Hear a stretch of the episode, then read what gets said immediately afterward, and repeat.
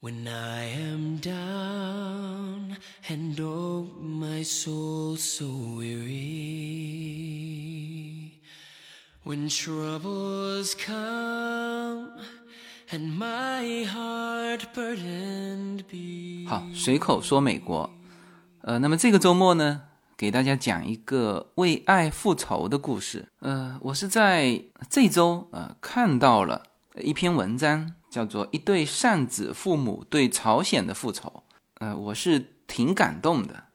我觉得这个故事也很符合一些美国的精神啊，所以呢，这一期来给大家展开这个故事。呃，这个故事截止到现在为止，这个故事还没有结束，但是呢，已经展示出来啊，这一对父母啊，那种这面对不可能的任务啊，面对一个强大的又远在天边的，他们根本无法触及的啊一个对手或者说一个敌人啊，他们做到了呃一个阶段性的成果，呃，更重要的是体现出了他们的那种精神啊，就是我说的为爱复仇。所以今天呢，要给大家来讲这个故事。这个故事很有可能今后会被翻拍成电视剧啊，甚至是电影。所以当时看的时候，我是很感动，然后现在也非常有兴趣分享给大家。好，那么这是一个完完全全真实的故事。呃，这个事件是有被报道过的，但是就非常非常短暂。就今天如果我不提，大家肯定已经忘了这个事情。呃，那也有可能就当时可能很多人也还并不知道这个事情。呃，但是我当时是知道的。那我现在看了一下时间。呃，其实我就感觉好像是去年或者前年发生的事情，但是一看时间，呃，这个时间是三年之前了，二零一七年六月十九号，当时美国政府解救了一个就二十多岁的美国的年轻人，他被关押在朝鲜。那当时朝鲜给的罪名是说他偷盗这个海报，大家可能慢慢有。一些依稀的印象，想起这个事情了哈。当时的美国政府正在努力解救他，但是这个啊，这个年轻人叫奥托·温比尔，也有地方把它翻译成瓦姆比尔，呃，但英文是 Von Beer，呃，那在我们的今天的故事里面，我就把它称为温比尔。这个年轻人送到美国手里的时候，他就已经昏迷不醒，在六月十三号。温比尔是送回到美国的俄亥俄州，就是他的家乡辛辛那提。呃，那个时候已经是昏迷不醒，然后送到医院进行评测治疗，六天之后就去世了。呃，那么这个事发的那个时候呢，我是正好在美国的，所以在美国这边的报道是是有的，但是给我的感觉就是没有做过多的反应，媒体没有过多的渲染这件事情。然后这个消息就这么一闪而过了。那当然，大家对这个年轻人是抱有很大的同情的。但是因为这个新闻不断的转换嘛，那我想绝大多数的人就已经把这个事情给忘记了。呃，那么今天讲的故事呢，啊，其实是这个年轻人温比尔他的父母的故事。啊，可能有人在一些文章中有看到这个故事。这个故事的题目就是一对善子父母对朝鲜的复仇啊，所以我刚才说到的为爱复仇啊，其实这个故事的主要是讲这位年轻人去世之后，他父母为了他的孩子向朝鲜复仇的故事。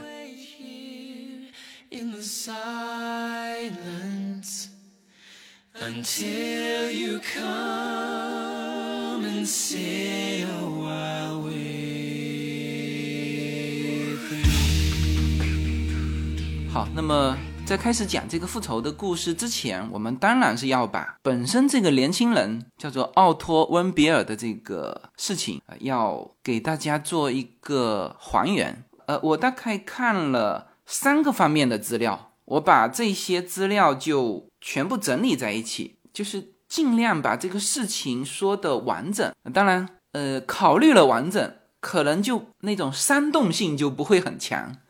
我看在这个文章里面，因为它就需要一个前面的一个煽动性，呃，那我就不做那些煽动性的处理哈，就是把这个事情相对比较完整的从几个方面吧，呃，先给大家呈现出来啊。那么首先说这个年轻人温比尔，呃，这是一个一九九四年十二月十二号出生在辛辛那提的一个年轻人，他的父亲叫做弗雷德温比尔，他的母亲叫辛迪。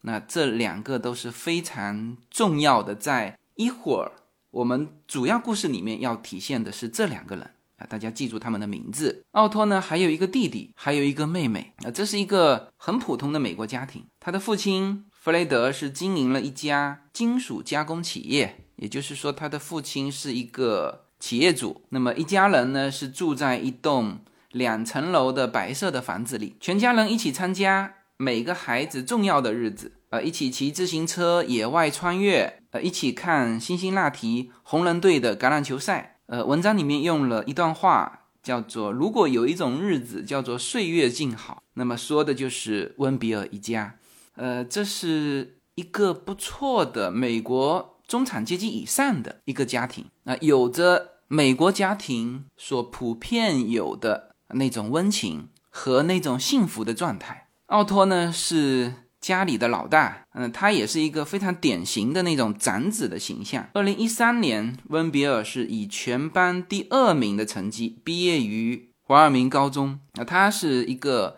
他是一个很受人欢迎的，学习刻苦的，而且是他是足球队的，呃，然后他的教练说他是一个非常有天赋的球员，呃，说他是一个天生的领导的料。所以他的很多球友和他的朋朋友啊，都称呼他为 King，就国王嘛，那就是他有这个领导才能。呃，后来温比尔是就读于弗吉尼亚大学，主修商学和经济学双学位。呃，之后也到伦敦政治经济学院交流。那么他的辅修专业是全球可持续发展。那么因为他的母亲是犹太人，所以他是叫塔奇兄弟会的成员。那么他在弗吉尼亚大学中的犹太人的校园组织中是非常活跃的。那么包括他也把他的呃关于对犹太人的一些理解啊写成博客。啊，也参加了犹太青年文化遗产旅游团去这个以色列，并且把这个旅程写成博客啊，等等。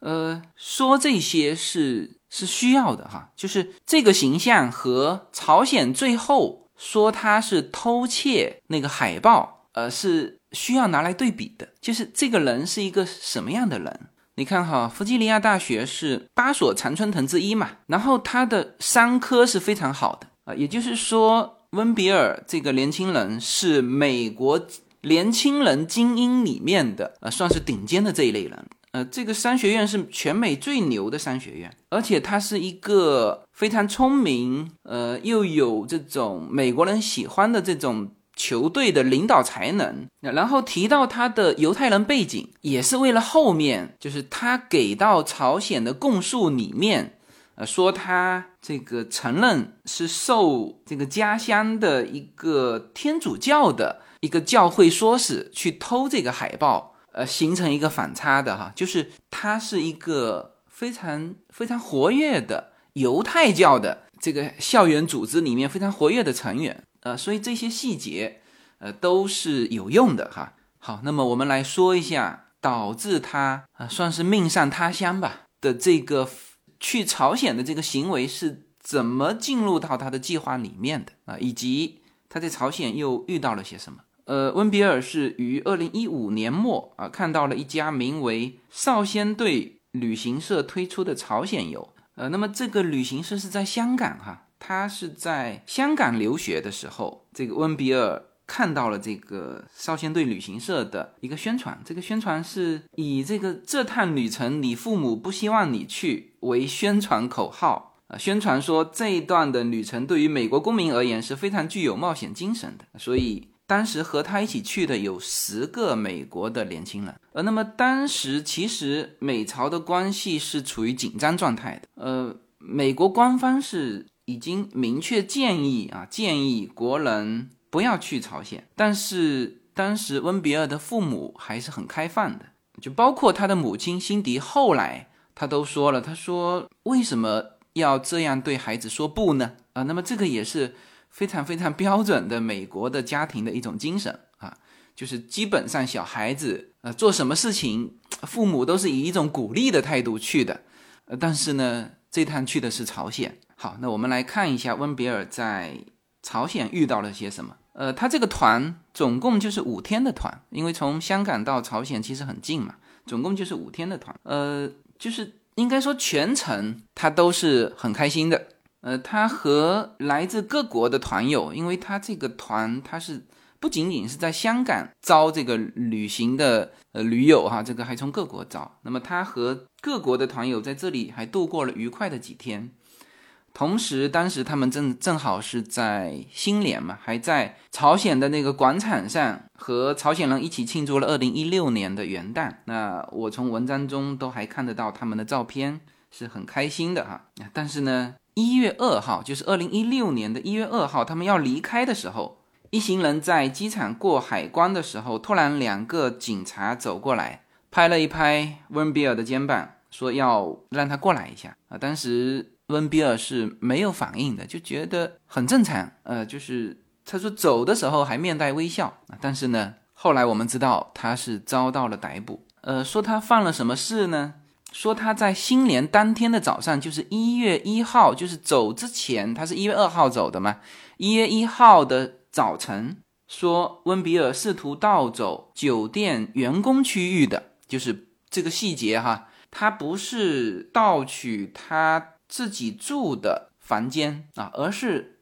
在一个公共场所想盗走酒店员工区域的一幅宣传海报。呃，这个海报上写的呃，让我们强烈拥护某某某将军的爱国情怀。哎，那在朝鲜是就是一个是盗窃，那当然是是有罪的了。那对于这种海报，就是上面印有领导人的这个海报，你如果把它搞脏了。呃，这是很明确的哈，就是呃，它叫污损，就印有领导人名字呃，或者是图像，因为现在搞不清楚他当时拿的这个东西有没有印有这个领导人的图像，但是就是只有名字也不行，因为这就新闻里面写的比较清楚，是海报上是写着啊，让我们强烈拥护某某某将军的这个有他的名字。啊，那么这种行为呢，就会被朝鲜政府视为严重的犯罪行为。那所以，朝鲜的中央通讯社后来就宣布了，说温比尔的罪行是反对朝鲜的敌对行为。呃，就这么一句话，没有透露细节。然后他是一月二号就被捕的嘛，二月二十九号，大概关了两个月之后，召开的这个新闻发布会上，温比尔出现了，他拿出事先准备好的声明。就读了啊，承认呃试图偷走他所下榻的这个酒店叫做羊角岛饭店二楼员工区域的宣传海报。然后他在供词中表示，呃，他在家乡叫做寻道宗教会，呃，其实也称叫卫斯理宗教会，这个是基督教新教啊，刚才说错了哈，是不是天主教哈？基督教新教的一个著名的呃一个教会啊，以及。弗吉尼亚大学秘密社团的指示下，呃，说密谋盗取海报。那么这两个组织呢，又和中央情报局有关联啊。这个当然是，呃，就就朝鲜方面要这个温比尔读的嘛，就是他承认了这些这些。呃，那这个呢，就是美国这边的新闻，呃，杂志，呃呃，像《时代》这种的杂志就说，呃，这些说法是很荒谬的、不可信的。呃，因为就是就是你不了解这个宗教的人，可能就反正这都是西方的这个这个宗教，那就是给他安一个这种，就是叫他读出来，就明显不是他自己写的啊。所以这个《纽约时报》也表示，他说这些细节的不大可能的这个性质，表明了这一份台词是审讯温比尔的朝鲜人写的。就是直接叫他读就是了。就这里面的这个明显的这个错误啊，在美国人和朝鲜人谈判的时候，他也没有指出来。但是这个东西是不方便指出来，就是呃，不仅是美国谈判的人员没有指出来，而且美国政府方面还要求温比尔的父母就是不要去把它指出来，而且甚至不要去表达温比尔的这个犹太血统。呃，那可能这个是不方便说的，就是你不方便说这两个教派，它是很明确的一个敌对，或者是互不认同的一个关系，就是犹太教和基督教新教，它不是一个教。怎么可能一个犹太教的一个青年说我受了基督教新教的某一个教派的指使，我去干这件事情呢？是吧？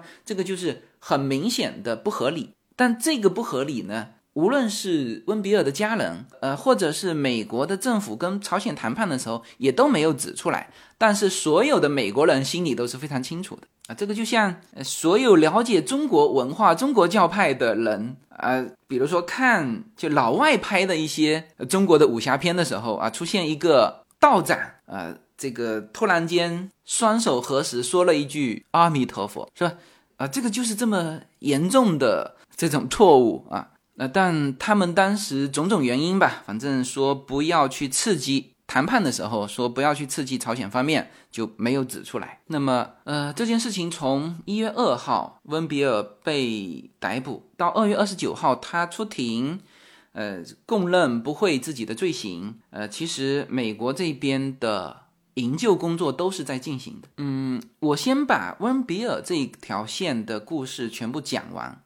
然后再讲他父母这条线哈，这样大家听起来比较清楚。呃，二零一六年的三月十六号，美国的特使在纽约就会见了两名朝鲜的联合国呃外交官，那督促他们释放温比尔啊。但是呢，温比尔在出庭呃供认了他的罪行之后啊，当然这个呈堂证物有他的供词、监控画面。二零一六年三月十八号。朝鲜中央通讯社还公布了拍摄偷窃过程的监控画面。他说，在一个分辨率极低的一个短视频里面，显示时间是上午五点半，一个黑影拆走了挂在走廊上、走廊墙上的海报，然后呃，注意哈，然后把它放在地面上，没有带走。公布的短片没有显示之后的事件。那温比尔在他的供述中表示，他说他发现海报太大啊，就是挂在墙上，他看不见海报太大，拆下来发现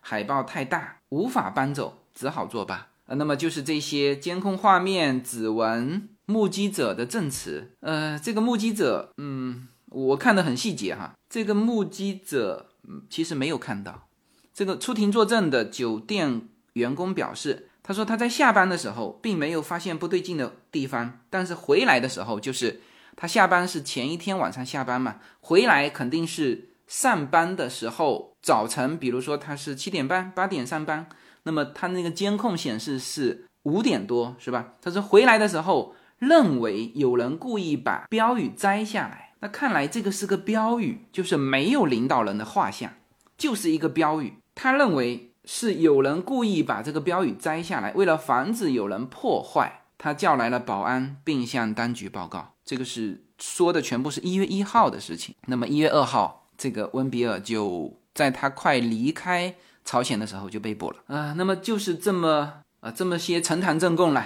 就是他的证词，呃，说自己是受呃基督教新教的某一个教派的指使啊，而这个教派呢又跟美国中央情报局有关系，是吧？这个这个他的供词，监控画面呢，就是这个叫分辨率极极低的短视频里面显示，他把这个标语摘下来，然后放在地上。目击者的证词，目击者没有亲眼看到，只是觉得说有人故意把标语摘下来，为了防止破坏，他就报警了。那么这些呈堂证供判处了他十五年的劳教。那么从这个时候开始。美国政府对于温比尔的这个营救是一直在进行，呃，就是这一类的事情不是偶发的。大家应该还有印象，就是有一次是克林顿，克林顿的时候已经卸任总统了哈，克林顿是亲自飞到了朝鲜，把两个美籍的记者带走，就他去前后就。不到一个小时，他去就是带带走这两个人。呃，当时克林顿的身份没有在美国政府有任何的身份，因为但是他是前任总统，他斡旋了这个事情，并且专程飞了一趟朝鲜，就为了带走这两个美籍的女记者。那呃，温比尔被判刑入狱之后，就美国政府的营救是一直在进行。然后时间就到了，呃，你看他是二零一六年三月份。三月十六号被判刑的，呃，那温比尔在呃一年多之后，就是二零一七年的六月六号，当时温比尔是入狱了十七个月了哈。其实是因为温比尔已经身体状况出现问题了啊，所以在六月六号在纽约的这个会面中，朝方官员向美国国务院特别代表通报说，判刑之后，温比尔接触了食物传播的。肉毒杆菌中毒，服用安眠药之后陷入昏迷。那么在这个时候，朝鲜方面还向美国方面提了要美国方面支付两百万美元的治疗费用。呃，那美国那个时候也答应下来了啊，但是呢，没有立即支付，因为那个时候情况就已经危急了。呃，他就已经是这种已经长期昏迷了。呃，但是美国当时是承诺了哈，这个两百万的治疗费用。七天之后，呃，这个昏迷中的温比尔在二零一七年的六月十三号就回到了他的家乡。那么回去之后，他事实上是就按照医学称之为叫做没有反应的苏醒状态，也被称之为叫植物状态，就是植物人啊。他可以呼吸、眨眼睛，但是他的状态下没有意识的迹象啊，既不能理解语言，也不能发出任何动作。呃，那么他的这个植物人的状态持续了多久呢？啊，持续了好久。这个我看到也很也很伤感哈。按照朝鲜提供的医疗记录显示，他是三月十六号被判刑的嘛，是吧？四月份就是温比尔在定罪后的一个月之后，他就处于昏迷状态了。呃，而且朝鲜方面在释放的时候提供了一张就是。一六年四月份和七月份两次核磁共振的一个光盘，证明他那个时候大脑已经受损了。那么医疗团队表示，啊，这个是由于心肺的问题导致脑组织的缺氧。呃，那么至于朝鲜方面说的是肉毒杆菌中毒，送回来的时候，他们就美国这边是没有查出。有肉毒杆菌中毒的证据，当然这里面也也可能因为这么久了时间，这个已经消失了啊。于是，二零一七年的六月十九号下午两点，温比尔在医院逝世，死的时候才二十二岁。而当时，川普总统也发表了声明，说对于一对父母来说，没有比失去一位正值人生黄金时期的孩子。更让人伤心的，我和奥托的家人、朋友以及所有爱他的人同在，一起祈祷。而这是川普总统的一份声明。他的葬礼是六月二十二号在维尔明高中举行，两千五百多人前往吊唁。呃，他站在俄亥俄州的一个公墓。那么学生们是沿着高中到公墓的三公里这个游行路线，给每一棵树和每一个柱子都绑上了丝带啊。那么这个就是这个年轻人，这个悲剧的主人公奥托·温比尔的故事。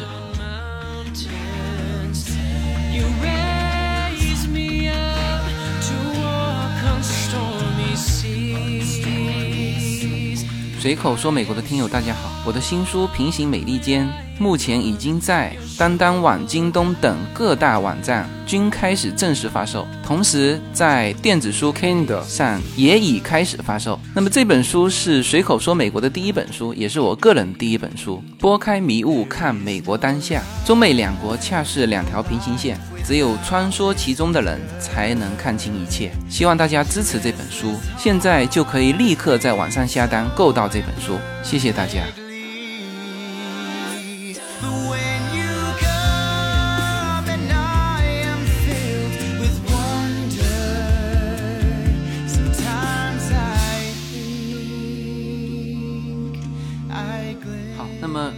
说这个故事的前半段就是温比尔的这个故事是一个因为冒险而导致的一个悲剧的话呢，那么温比尔的父母的故事那就是一个非常励志的为爱复仇的一个故事。呃，为什么今天要讲这个故事？那为什么说这一周慢慢的大家会看到啊一些文章在写他们的故事？啊，是因为五月十一号，美国华盛顿的联邦法院做出了一个判决。这个判决是相关的银行要向这个温比尔的父母提供朝鲜的这个账号、所有人、所有人地址等详细的信息。呃，那么因为这个判决令，呃，导致了像 G.P. 摩根大通，呃，就是我们的翠 e 银行哈，呃，那这家是属于美国四大行之一了，啊，那也是我们家庭的这个主要银行哈，这个股票代码 J.P.M.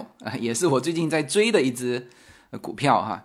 呃，这是美国四大行之一，呃，第二家银行是富国银行啊，就是 Wells Fargo，那也是四大行之一，还有一家就是纽约的。梅隆三家银行必须将他们账户中朝鲜资产的持有人地址、账号、资金背景等信息告知温比尔、弗莱德比尔和辛迪比尔。那么这三家银行查出来的朝鲜的资产，在这三家银行的是多少钱呢？是一笔价值两千三百七十九万美元的巨款。根据韩国的《朝鲜日报》。报道这个朝鲜错惹了犹太人的关系网，然后记者援引呃外交界的言论是叫做朝鲜这次遇到了狠角色，而这个狠角色啊，那朝鲜本身是够狠的了，这个大家都都知道哈，是一个国家，是一个有几千万人民的国家，是一个啊现在也算是拥有核武器的，能够周旋于大国之间的一个国家，而。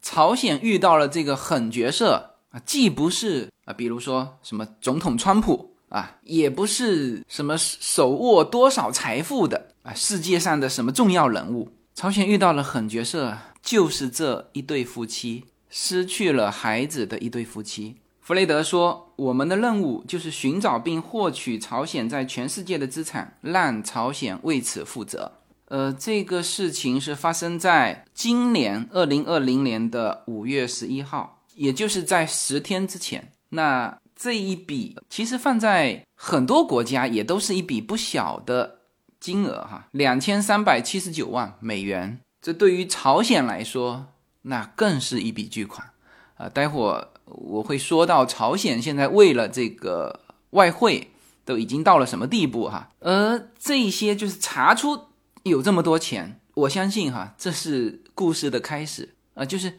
这个故事今后一定还会延续，是吧？那么我们也很期待，就是看一看这对夫妻最终能够让朝鲜付出什么样的代价。但是呢，今天讲这段故事的时间点，还仅仅是在这个故事的中间，就是他们经过种种努力，完成了一系列不可能的。任务就是现在展示出来的是说，哦，他们通过一个美国法院的判决，能够让这个银行向他们公布朝鲜的资产。那么这里面其实后面大家要想，他有什么权利能够向银行要求？那么之前他们有了另外一个判决，然后大家就立刻又会想到，哎，朝鲜不是一个主权国家吗？啊，可能对政治敏感的都会知道，就是美国，在美国它有一个对于主权国家免责的一个法令。那么温比尔的父母又怎么能够绕开这个法令？呃，实现了首先要对朝鲜进行一个判决，他要有赔偿，然后才能够去追查朝鲜在美国的资产以及朝鲜在全球的资产，然后才能够去执行。就是他们现在其实已经走到了这一步啊，那么这是一个非常非常不可能的任务啊，所以呢，这个我的故事的后半段就是要给大家展开温比尔的父母如何实现这些不可能的任务。来，我们肯定是要介绍一下这这一对夫妻哈。奥托的爸爸就是这个弗莱德比尔，他是一个商人，他的生意是从一家金属加工的小工厂。啊，慢慢现在是已经做到了，二零一五年的时候就已经做到了一个集化工和机械制造为一体的一个大型的企业。温比尔的母亲叫辛迪，按照他父亲的话说啊，辛迪是在这个家庭里面扮演着绝对的大脑的角色。呃，那么辛迪在就是整个他家庭发展的这个过程当中，嗯，包括如何让这个丈夫的这个企业走出瓶颈啊，从一个小工厂发展成一个呃大企业。这位母亲辛迪在这个家庭里面是扮演着绝对的大脑的角色，所以很多评价就是说，可能和他的犹太人的这个血统有关。他被评述成是一个聪明而有洞悉能力的人。那么，两夫妻在温比尔被逮捕，呃，以及送回来的这个过程当中，呃，那当然是竭尽全力在与就是美国政府这边，呃，那他只能是就是要求政府去去给他们出面嘛，因为这个时候这个孩子人在朝鲜啊，所以这个弗雷德去了华盛顿十几次。那当时的国务卿克里，嗯，都有跟他接触，但是他是被告知说要保持沉默，不要去刺激朝鲜当局。他说美国政府会像过去那样想办法营救他的孩子啊，但是呢，那个时候就是二零一六年，是美朝关系是处于很冰点的时候。呃，一六年朝鲜进行了两次的核试验啊，第一次就是一月六日。其实这些都是能够联系上的哈，就是在温比尔被捕的四天之后，朝鲜进行了第一次的核试验，所以在那个时间，呃，温比尔夫妻是没有办法有更多的这个动作啊，只能沉默，然后等待呃。那那个时候是奥巴马政府，到了川普开始执政的时候，弗雷德就开始发声了，呃，他们是共和党的。支持者哈，所以那个时候开始发声，嗯，请求这个川普总统，希望他能够带他的孩子回家。那么那个时候美朝关系呢，也的确是出现了松动，然后两边就开始沟通这个事情。但是二零一七年六月份的时候，比尔的父母接到一个非常坏的消息，就是温比尔已经昏迷不醒。其实这只是他接到这个讯息的时间。那温比尔真正昏迷不醒从什么时候开始呢？所以这个为什么我在上一段故事里面要去阐述那些细节，而且我还查了很多其他的资料去说这些细节。嗯，细节是会让人毛骨悚然的。就是温比尔不是说六月份才开始进入昏迷啊，他是被判刑三月份，二零一六年三月份被判刑之后的一个月，四月份就。大脑已经叫做进入无意识状态，就是已经变成植物人了。他植物人到了六月初，美国和温比尔的家庭知道的时候，已经一年多了，是吧？一年零两个月，他的这个温比尔，他的这个孩子在那边躺了一年零两个月，而且他们做的，你看，一六年四月份和七月份的脑部 CT，那个时候就是已经进入那种状态了。那脑部的核磁共振啊。是吧？而这对夫妻保持沉默等待的时候，其实他的孩子已经是植物人了。呃，那朝鲜这边肯定都是不说的，因为这这还是筹码嘛。一直等到美朝关系松动，川普政府去营救的时候，不是那个时候他孩子的呃生命出现这个这个状况，就赶紧把他送回来。不是的，已经一年零两个月了，躺在那边，那躺在那边也是筹码呀。是吧？那这个时候，川普和朝方接触，然后告诉他们这个信息。七天之后，这个算是就是也算是川普把他营救回来，但是七天之后就去世了。所以这个对这对夫妻的打击是，所以我还是非常佩服这对夫妻，就是在这种情况之下，他们还能够非常理智的去做那个复仇的行动。就有有的家庭就崩溃了，而且面对的是那么强大的一个政权，他们面对的是政权。但是，就像这个记者援引外交界的言论说到的，朝鲜这次遇到了狠角色。呃我们常常能够在一些影视作品里面看到这些，呃，比如说《肖申克的救赎》，比如说很多很多的故事里面啊，这个这个主人公在遭遇到非常不公平的待遇，遭受到。这个亲人的啊非常悲痛的这些事情的时候，呃，开始冷静下来筹划这个非常有计划的一个复仇。那么在真实的世界里面，我们看到了温比尔的父母弗雷德说，呃，他们做出了一个可能会影响他们的下半生的一个决定，就是哪怕是影响国际关系的决定，哪怕追到天涯海角，也要为儿子讨回公道。所以弗莱德说：“我们远远不会让你忘记我们的儿子。”那么从一七年到现在，我们来看一看温比尔的父母做了哪些事情。温比尔夫妻首先是发起了一场诉讼，啊，这个是非常非常理智的一个行为哈。控告导致他儿子死亡的国家，这就是这个朝鲜。呃，但是遇到一个问题，就是状告一个主权国家，他会遭遇到主权的豁免，就是在美国是嗯都可以告，呃，个人告个人，个人告组织，告公司啊，你甚至美国个人可以告什么呢？可以告美国的政府。你可以告呃联邦政府、州政府，呃这都可以，但是你不能告美国之外的一个主权国家。但是这个坚实的这堵墙呢，呃会露出一些裂缝。这个裂缝是什么？就是美国对支持恐怖主义的国家定了一个特例啊，比如说这个国家如果资助恐怖主义，就可以成为被告。但是在二零一七年的时候，朝鲜并没有在这个名单里面，就是。朝鲜这个国家还是不能告的，所以温比尔夫妇啊，首先做的第一件事情就是要把朝鲜装到这个名单里面。那么他们就开始了他们的行动啊，从国会到白宫，呃，以及到各个媒体，那他们一次一次的走上这个媒体，向大家讲述他儿子的这个冤屈啊，以及对他们家庭的打击啊。那么这个是，就是我们现在生活在美国，这个是。就是讲述这种关于家庭的亲情的这个这个事情，是最能够打动美国人的啊！所以这个在美国是被称为叫做比核弹还厉害的大杀器。经过了几个月的努力，你看温比尔是六月十九号去世的，而同年的十一月份，川普就宣布了朝鲜重回恐怖主义资助国家的名单。当然。这个时间点还发生了另外一件事情，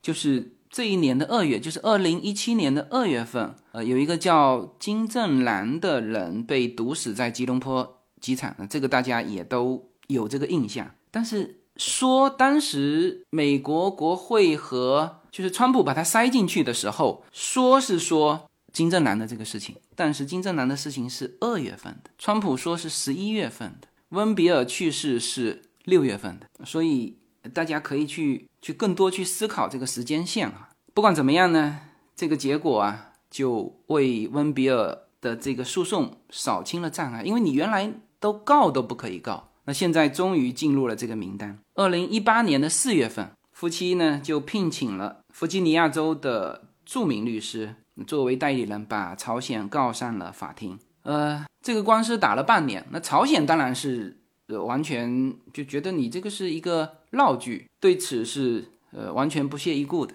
半年之后，二零一八年的十二月份，华盛顿地方法院就是在谴责了朝鲜对奥托，就是温比尔进行了残酷虐待之后，判决赔偿温比尔一家五点一亿美元。那当然这是一个很好的判决结果了，但是呢，这个判决结果有用吗？没有用，就是。你没法执行啊！但是作为温比尔夫妻来说，呃，他至少做到了第一步。第一，当然是为儿子伸张正义，因为因为之前这个官方报出来的那是你的孩子在那边是偷窃，然后呢，你什么中毒，什么什么植物人，这个是你你自己身体的原因，人家最后也把你人送回来了。那。这个冤屈首先是要伸张正义啊，所以在这个法庭上啊，法官控诉了这个朝鲜的的这个罪行，然后有了一个明确的判决，有了金额。好，那么接下去就是进入更艰难的如何执行的这条道路当中。没有什么能够阻挡。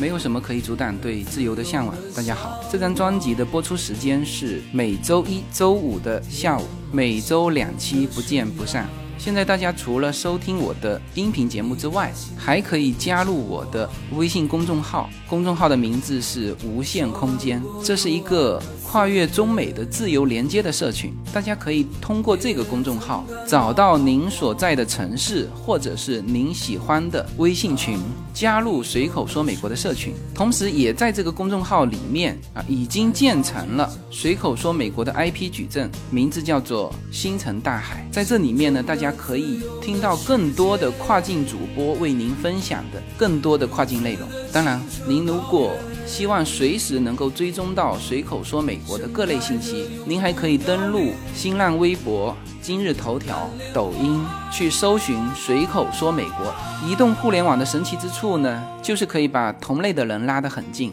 让我们勇敢开始，活成喜欢的那个自己。好，那么现在这个判是判得很重，但是呢，朝鲜啊理都不理，是吧？人家说。朝鲜全年的这个外贸收入有没有五亿美金都不知道啊，所以朝鲜是根本就不理这件事情，而且这个不但不理，还在一七年六月份的这个朝美高峰会上，还真的是让川普要履行这个承诺，因为当时你说给两百万美元，我才把这个人给你给你送回去，虽然送到你手上已经是植物人了，但是但是这两百万是你的承诺。那所以朝鲜是不仅不理睬那个判决，而且还向美国要求这个把那个医疗费，当然他说成是医疗费了，两百万美元交给这个朝鲜。呃，那当然美国对这个也是不理的，那就这个事情就变成就就僵在这里了。就正常而言，按照我们的思考，就是这个事情呢办到这个程度上，基本上。就是是这个故事的尾声了，因为你毕竟是两个国家的事情，是吧？那本来不能告国家，现在也让你告了，而且你这个法院也判赔了，那这个执行不到，这个啊，这是肯定的，是吧？所以这件事情从正常的故事编剧编到这里，基本上也就结束了，就是也算是一种圆满吧，就是替小孩把。这个说法给讨到了啊，而且也有了一个法院判决。呃，但是温比尔夫妇是把这个编剧认为的终点变成他们的开始，他们开始全球追查朝鲜的这个资产。当然，你这个资产在朝鲜，那他追不到；但是你这个资产如果是在美国，是在欧洲，是在全球任何一个地方啊，他。等于向这个这个国家宣战了。他说：“我们的任务是让朝鲜承担责任啊，并且在全球范围内没收他的资产。”你看，这个是一八年十二月份的判决，一九年九月份他们还真执行到了第一笔钱。二零一八年的四月份，一艘属于朝鲜的货轮在印尼被扣押了，呃，原因是违反联合国的制裁令，运送这个煤炭。那么这一艘船啊，呃，被称为是朝鲜第二大吨位的这个货轮，叫做志成号，在那第二年就被拖到了美国。那么这艘船被拍卖，卖了啊，等于是当废铁卖嘛，卖了一百七十万美元。呃，那么这笔钱呢，就被法院判决把这个船的拍卖所得就赔偿给了温比尔一家和另外一一个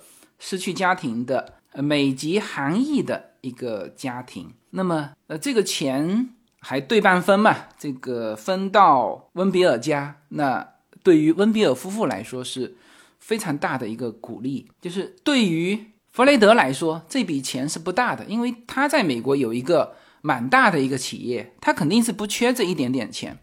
但是他说，这个钱对于朝鲜来说，他要的是对朝鲜的打击，是吧？他说。这个钱是他们船队中船队中的第二大货轮，呃，所以他觉得这个对朝鲜的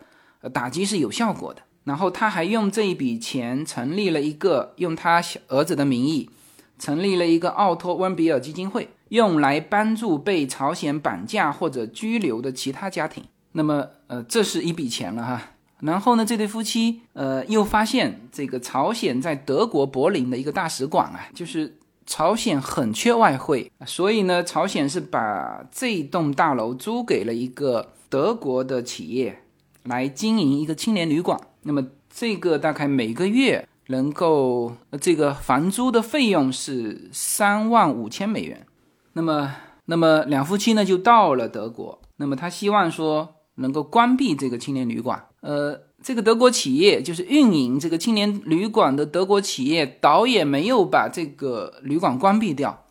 但是呢，他用另外一种方式，算是支持了这个温比尔夫妇，他继续经营，但是呢，他不交朝鲜大使馆这个房租的钱。他就说，哎，他说现在这个有有纠纷，对吧？那我就不交这个钱。呃，后来朝鲜这个使馆啊，就向这个柏林地方法院是提起诉讼嘛，要求，嗯，因为他不交房租嘛，那要求这个把这家德国的企业清理走。啊，但是呢，朝鲜使馆没有这个打官司的钱，什么意思？就是朝鲜使馆没有按照规定缴纳诉讼的预押金，就是呃，这个是要这个当地币嘛，就是欧元。那朝鲜连这个都不交啊，那这个案子现在是一拖就是两年啊，那这个算是虽然没有执行到嗯温比尔夫妇手里哈，但是也算是一种对朝鲜的一个，就让他没有收入了。那么温比尔夫妇是继续追查，那他们查到大致的一个数哈，就是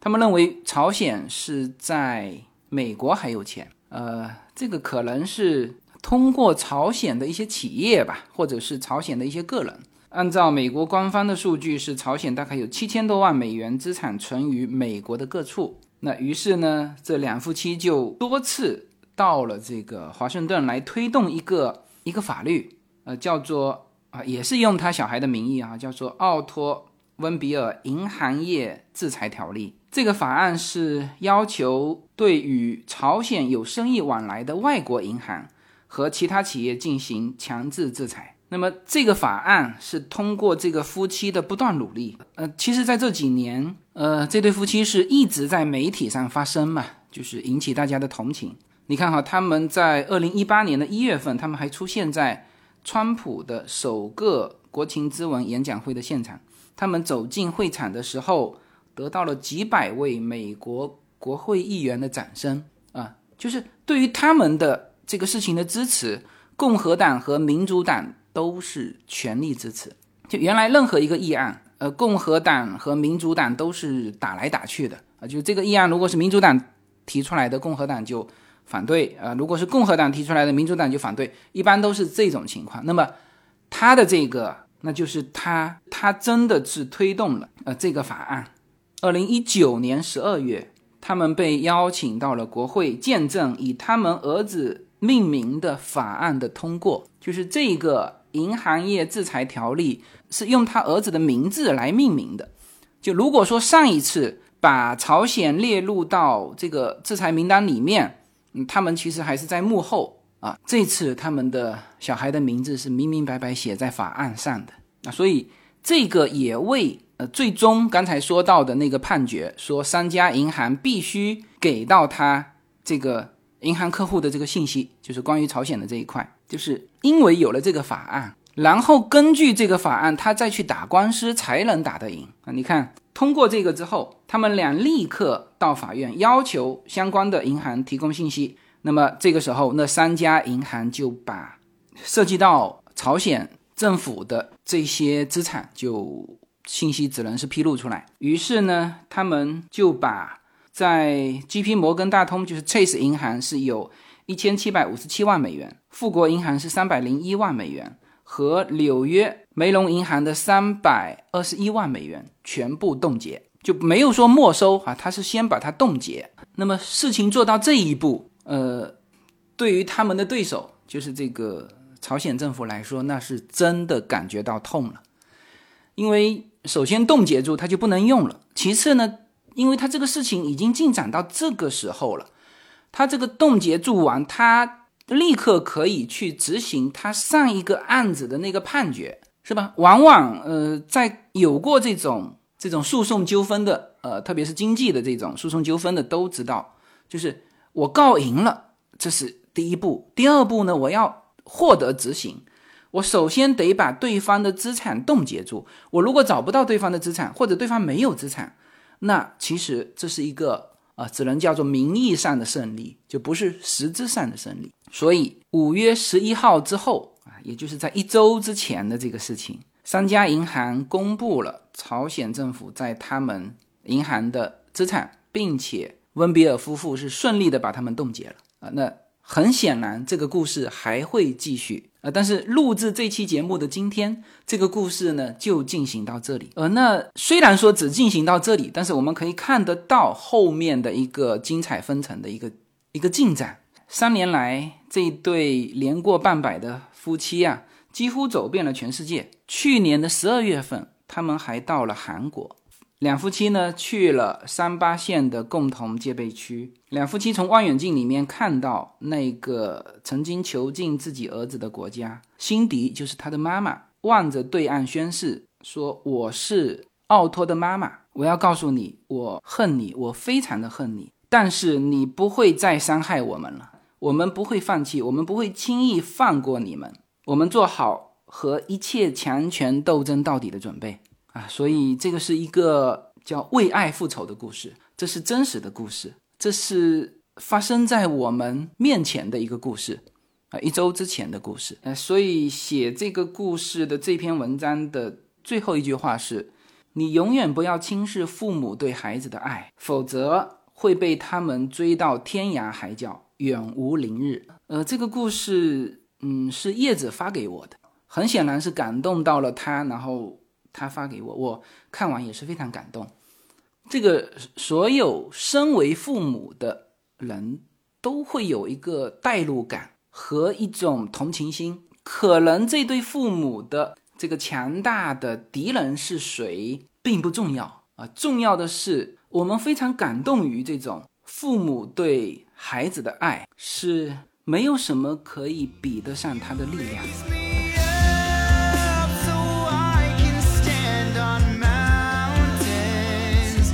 随口说美国的听友们，大家好。随口说美国社群的第一个国际品牌商品，Yuna N Lin 品牌的加州初榨牛油果油，继美国市场热销之后，目前已经登陆中国市场。大家现在就可以在节目的下方找到我们社群自己的跨境电商平台的二维码链接，点击购买全新的加州初榨牛油果油单品礼盒装。自由军把美国最优质的农产品直接连接到中国的餐桌，在自由军的无限空间公众号中，大家也能很方便的找到我们的中美跨境商城 Better Life 跨境电商平台，欢迎大家点击实现跨境购买。